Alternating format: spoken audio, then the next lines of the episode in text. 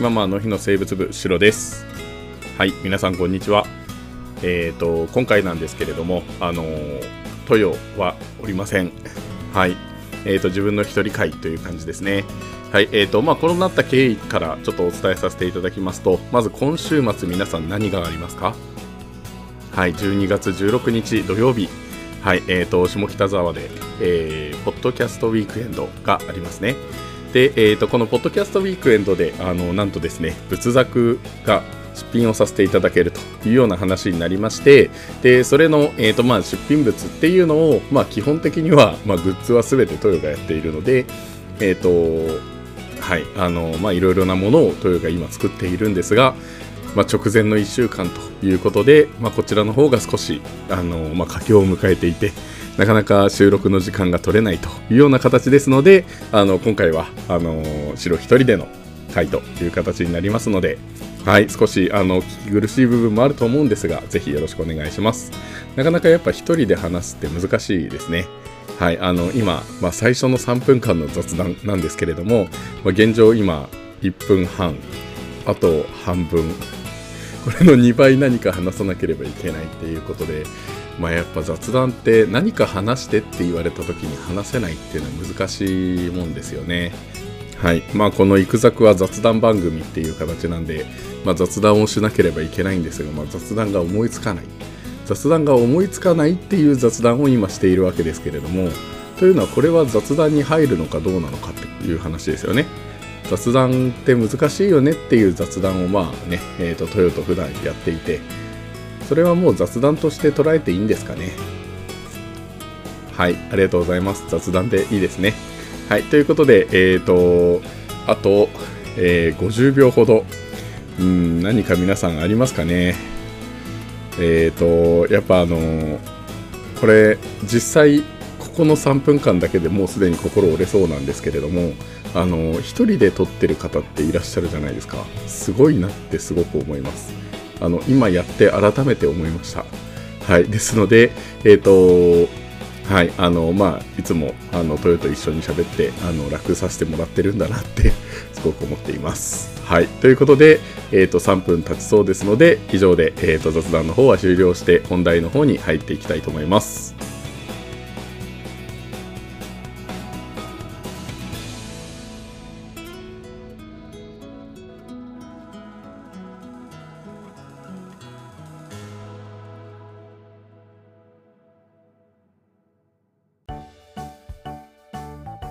今日はですね、えーと、教育現場でのチャット GPT の活用方法について、話をしていきたいと思います。はい、まず、えー、まあ、前提としてなんですけれどもあの、まあ、教育現場において、まあ、結構テクノロジーっていうのはますます重要な役割っていうのを果たしてるんですよね。でその中で、まあ、AI 人工知能っていうものの進化っていうのはあの、まあ、教育の世界にも新たな可能性をもたらしているということで、まあ、今日は特にあのチャット GPT という AI モデルがあのどのように教育現場で活用されるかっていうのについてお話をしていきたいと思います。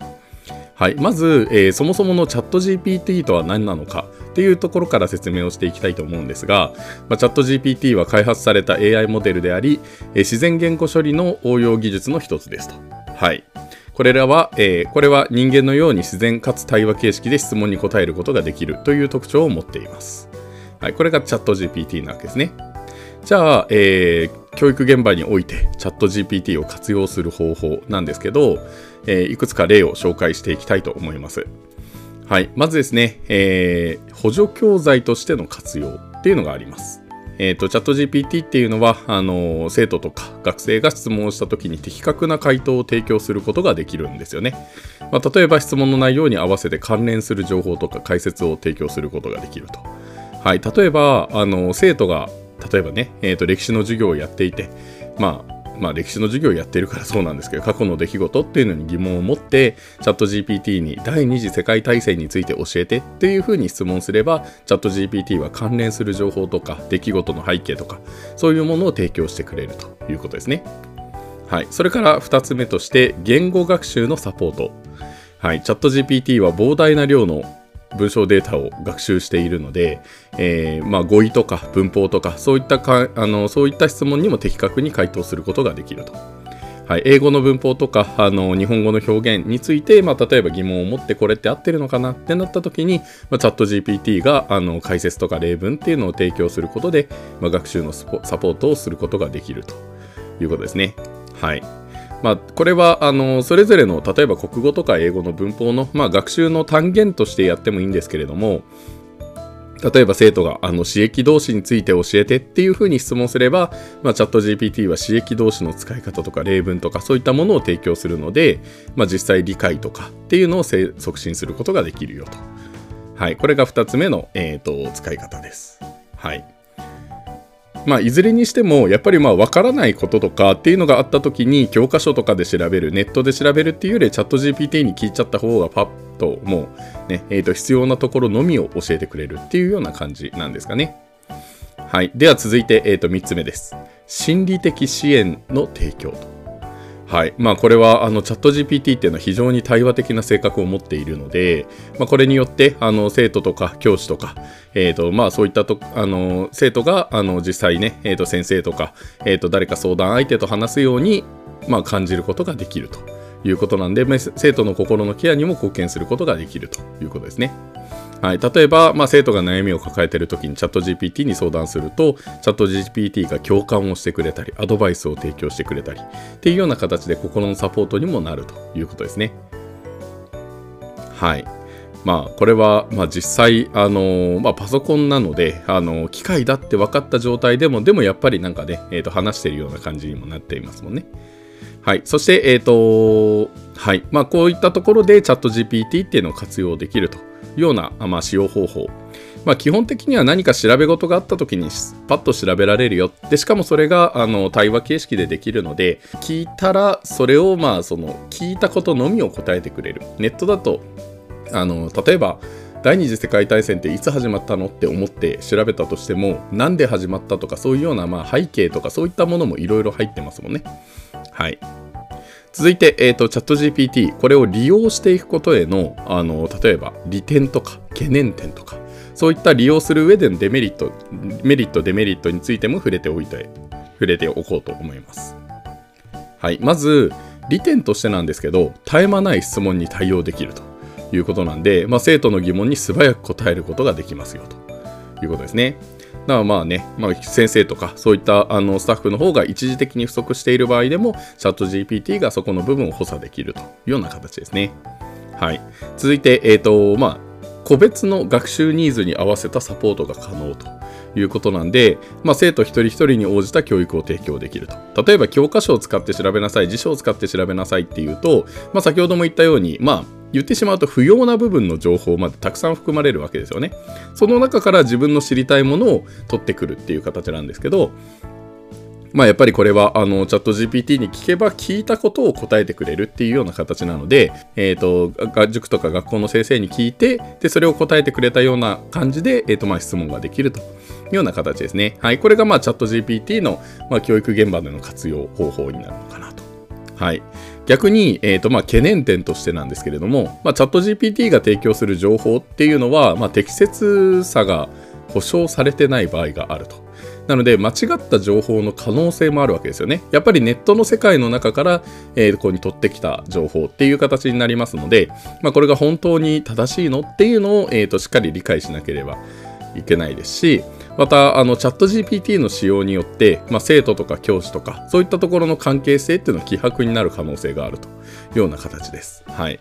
まあ、これはチャット GPT に聞けばいいので、別に先生いらないじゃんとか、えー、そういうふうになりかねないということですね。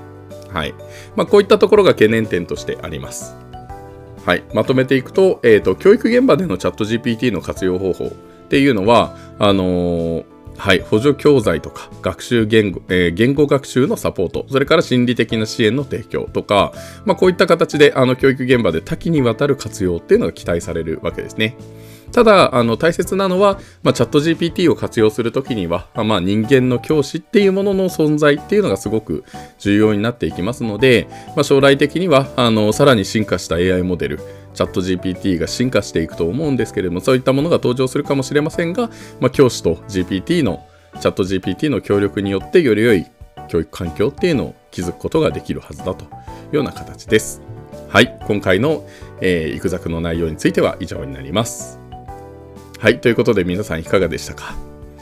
はい、教育現場でのチャット GPT の活用っていうのを今回テーマにしたんですけれども、はいえーとまあ、聞いていてんって思った方もいらっしゃるかと思うんですが実は今回の台本すべてチャット GPT に、えー、作ってもらいました。はいえーと、まず今回ね、えーと、チャット GPT に言ったのが、まあ、チャット GPT の教育現場への活用っていうものを、えーとテーマにポッドキャストで話したいんですが、台本を作ってくださいという形で投げたわけですね。そしたら、まあ、こういったものが出てきて、で、えっ、ー、と、まあ、もっと簡単に出てきたんですけれども、まあ、それに対して、えっ、ー、と、文章量を2倍に増やしてくださいとか、あとは、えっ、ー、と、例えの話を用いて、えっ、と、文章量を増やしてくださいとかっていうような形であの少しずつこうに付け加えていってでその、えーと、台本をもとにあの自分がまあちょっと話す時に、まあ、文末変えたりとかっていうような形で言ってるというような形なんですね。はい。えー、と、まあ、こういうふうにチャット GPT っていうのが、まあ、教育現場とか、まあ、ね、ポッドキャストでも実際使えるとような形です。で、えっ、ー、と、結構自分もチャット GPT 使うことが、使うというか、あの、まあ、いじってみたことがあって、で、前回、あの、仏作で、トヨがチャット GPT に台本作成をお願いして、全然違う台本になって、なんかすごい、あの、むしろ2倍の時間がかかってるみたいなのがありましたけれども、はい、え、ー、と、今回あのその会社の中でちょっとチャット GPT を使う場面っていうのはどういう場面なのかっていうねいろいろちょっとみんなで試してみたんですね。で、えーと、実際まあやっぱり教育現場は塾なので問題作成してもらうのが一番なんじゃないかって思ってあの問題を、えーと、作成してくださいという形で言ったんですね。でまずあのー、まあそれぞれの教科から考えていくとまず国語っていうのがどうなのかっていうとまず文章を作ってください。はい、あのまあね、例えば何て言うんですか、え、ー、と、何かしらの文章から引っ張ってくるってなると、まあ、著作権とかもありますので、まあ、そういったところを自分たちの中で、あの、新しい、例えば物語とか、そういったものを作れれば、まあ、あのね、え、ー、と、本当にちょっとしたところで、えーと、そういったあの国語の文章を使えるんじゃないかということで、まあ、物語を作成してもらったんですけど、まあ、言ってしまうとやっぱりまあね、えっ、ー、と、心情の変化とかじゃないですよね。チャット GPT が作る物語って。なかなかそんなですかね、何があって何があって次これが起きてみたいな、あの、まあフィクションとして何か物語を作ることはできるけれども、まあそこに対して人間の例えば何ですか、その心情の変化とか、そういったものはやっぱりなかなか入ってこないので、国語の文章としてはなかなか難しいかなと。で、実際その物語に対して、じゃあ作文をしてくださいというふうに言ったときに、例えば登場人物誰でしたかとか、あの、何ですかね、えっ、ー、と、例えば、えーと、誰々さんは何を手に入れましたか？みたいな形で、本当にまあなん、まあ、言ってしまうと小学校低学年とかが、えーと、聞かれるような国語のテストみたいな形になってしまったんです。なので、あの中学生以上の国語、えっ、ー、と、まあ、この時なぜ、えーと、この人はこういう行動をしてしまったんですかっていうような、まあ、心情とかっていう部分に関しては、やっぱりチャット GPT は弱いなと。まあ、これは AI は、あのね、はい、あの、まあ、人の気持ちを汲み取れない。あの AI っていうのはその人間の気持ちっていうところまで関与して、えー、とできないっていうようなところもありますのでそういうような話が昔からありましたので、まあ、やっぱりそこからまだまだ、えー、と発展していかなければいけないなと。はいまあ、具体例を申し、ま、具体例を言うと例えば何、うん、ていうんですかね今日は雨だっていう文章があった時に今日は、えーと、自分は運動が苦手であるとそういうような背景を持った状態で今日は運動会だ運動会の日に外を見たら今日は雨だこの時と例えば、えーとまあ、今日は遠足に行く日だで、えーと、遠足に行く日に外を見たら今日は雨だった。今日は雨ださあどうなりますか？はいあの運動運動が苦手で運動会であれば今日は雨だってむしろ嬉しい。今日は雨だっていう感じになるじゃないですか。でも例えば遠足の時とかだったらワクワクしてるはずなのに雨だったら延期になってしまって残念みたいな形でうわ今日は雨だみたいなそういう感じになりますよね。はい。なのでえっ、ー、とまあそういうねえっ、ー、と人のその考えてる心情の変化っていうのはなかなか使えないんじゃないかなというのがあのまあ国語とか英語とかそういった部分になるのかなと。ただあの短い文章例えば何ていう言葉うんと、今何かありますかね？例えばテクノロジーっていう言葉を使って何か例文を考えてくださいみたいな10個あげてくださいみたいになったらバババババってやっぱり10個出してくれるので、まあそういうような短文だったりとか、あとは、えっ、ー、と、そうですね。英語に関しても本当に短文の例文、えーと、この単語を使った例文を作ってくださいとかそういうような感じであの短文を作る一文一文を作るっていうのは結構 AI 向いてるんじゃないかなというふうに思いますそれから、えーと、数学えーとまあ、自分も数学を教えているので、えーと、数学の問題作ってくださいというふうに言ったときに、まあ、やっぱりレベルはすごく簡単ですよね。どんな問題集にも載ってるような、まあ、それぐらいだったら自分で作れるなって思いつつも、まあね、えーとはい、そういうようなものも出てきました。この時にあのすごく思ったのがあの、まあ、一つちょっと高校数学の中の図形と方程式のテーマで、えー、と問題を作ってくださいというふうに投げたんですね。図形と方程式のテーマ皆さん何があるか覚えてますか？例えば円の方程式とかあとは点と直線の距離の公式、えー、それから奇跡これ結構大事ですよ。奇跡、高校生の皆さん。はい。それから、えっ、ー、と、あとは、あの、なんか、領域ですね。えっ、ー、と、斜線、そのグラフの中のどこの部分になるのかっていう領域の問題だったり、そこのテーマが図形と方程式なんですけど、図形と方程式の問題を作成してくださいっていうと、小学生レベルから中学校の方程式の、えーと、テーマの、あの、問題が作成されます。つまり、円の方程式とかそういうところは出てこないんですね。えー、ましてや奇跡とかそういうものも出ずに図形と方程式のテーマで作ってくださいってなると図形っていうテーマと方程式っていうテーマで作られてしまいますのであのその図形と方程式が一つのその数学のテーマの用語なんだっていうのを、まあ、AI は判断してくれないというような形になります。はい、なので、まあ、問題を作成するっていうところに関してもなかなかやっぱり難しい部分があるのかなということです。じゃああの、まあ、自分が、えーと、どういうところで AI を使えばいいのかなっていうふうに考えた時に一つ思いついたのが、まあ、やっぱり自分が知っていることであれば AI に作ってもらうのはありだと思うんですね。例えば今回みたいなチャット GPT の教育現場への活用みたいなものがあればまあ、これは自分の中で意見がある状態で台本を作ってもらうのでその台本を作ってもらった中でそれが正しいか正しくないかっていうのを判断できたりとか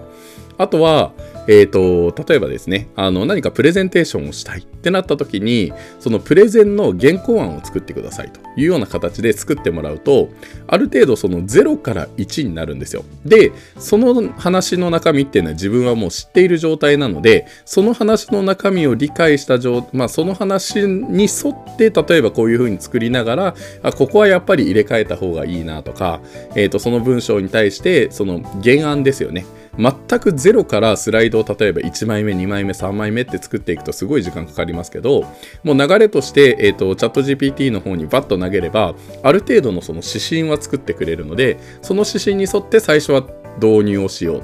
次は例えば今回であれば最初に導入をしよう。次はチャット GPT とは何なのかについて話そう。でチャット GPT の実際の活用方法。えーと、利点ですよね。で、それから、えーとまあ、実際活用することの利点と,、えーとまあ、ダメメリットとデメリットみたいな形であって、で、最後にまとめですよっていうふうにくれば、じゃあその流れで話しながら、例えばその活用例みたいなところで今は、えーとまあ、さっき言ったように、えーと、例えば生徒に調べてもらうものとかであれば使えるんだなじゃあ例えば教師の中での、えーと、チャット GP 教師にとってのチャット GPT の活用って何かないのかな？みたいな次の案が自分で生まれてくるんですよね。0から1で作る場合やっぱりなんかそのなんですかね時間に追われるというかとにかく作成するっていうことが目標になってしまうんですけどチャット GPT に1案作ってもらうと,、えー、とこれが本当に最初の1案になりますのでこれを変更していけるこれをよりより良いものにしていける特に日本人ってここですよね。はい、あの0から1を生み出すっていうところではなくて、えーと、1から10にしっかりいいものに仕立て上げるっていう部分がやっぱり日本は得意だっていうような形で昔、まあ、自分は教育を受けてきたんですけれども、まあ、そこがむしろ使えるんじゃないかな。チャット GPT は0から1にはできないってよく言いますけど個人的にはもう自分の中で0から10まで作れるものをその中の0から1のところをチャット GPT にやってもらうと大幅な時間短縮ができるっていうのが、まあ、自分の中で、えー、と考えたチャット GPT の活用の、はいえー、とまとめになります。はい、すいませんちょっとあのすごく話が行ったり来たりしてちょっと分かりにくい配信になってしまったんですが、すいません、あの、今話しているところに対しては台本は全くありませんので、なかなか難しいですよね。はい。なので、え、ー、と、まあ、チャット GPT に話を投げて台本作ってもらって、そこに対してちょっと変えたい部分があれば、そこに対してオーダーを出して、で、ある程度のものができたら、そこから人間がこうに修正していくっていうのがいいの、いいんじゃないかなというふうに思っています。はい。では、え、ー、と、今回の行くザクは以上になります。来週からはきっと、豊が帰ってきてくれるかな。はい。あのポッドキャストウィークエンドの後だから、逆に忙しいかな。はい。という形で、まあ、収録ができれば、えっ、ー、と、また、あの、来週から2人でやっていきたいと思いますので、はい。えー、では、以上になります。ありがとうございました。